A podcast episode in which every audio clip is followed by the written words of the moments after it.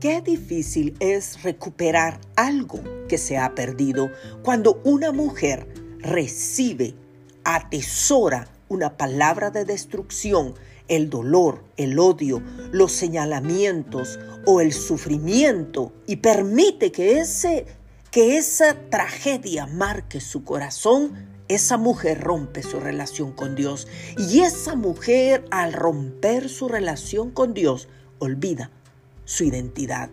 Ruth era una joven moabita que volvía a su tierra natal, a la tierra de Moab. Ruth regresaba después de un fracaso, de un dolor, después de una tragedia, volvía a su origen, a la tierra de Moab. Pero Ruth llegó juntamente con Noemí a recoger espigas entre las gavillas detrás de los segadores, aquello que había quedado después de la cosecha.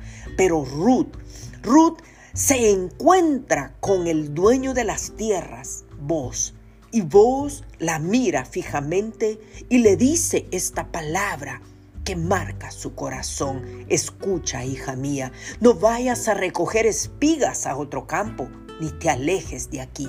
Quédate junto a mis criadas, mira bien en el campo donde estás cosechando y síguelas yo ordené a los criados que no te molesten, y si tienes sed, ve donde están las vasijas y bebe del agua que los criados hayan sacado, porque yo he dado órdenes para que se te ayude. Pero Ruth se inclinó hacia la tierra, se postró sobre su rostro y exclamó, ¿cómo es que yo he venido a ser importante para ti?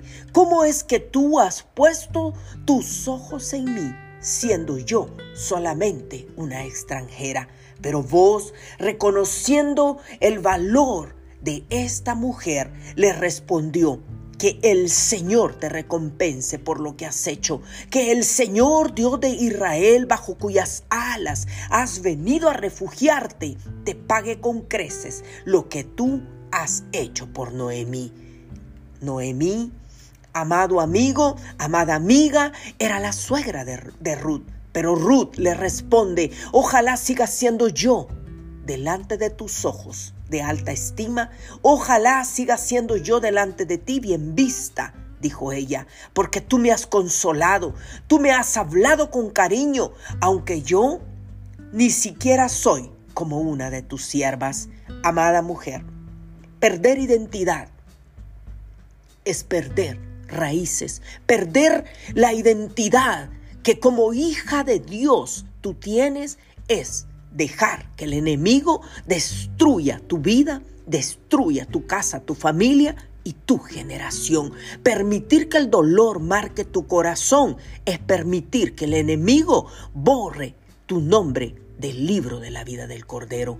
Nunca permitas que una palabra, que una situación ajena a tu corazón, rompa tu relación con Dios, recupera tu valor. Tú vales la sangre de Cristo, que el Dios de Abraham, el Dios de Isaac, el Dios nuestro, bajo cuyas alas has venido a refugiarte, te levante y te restaure con poder y te bendiga y te multiplique con creces en el nombre de Jesús.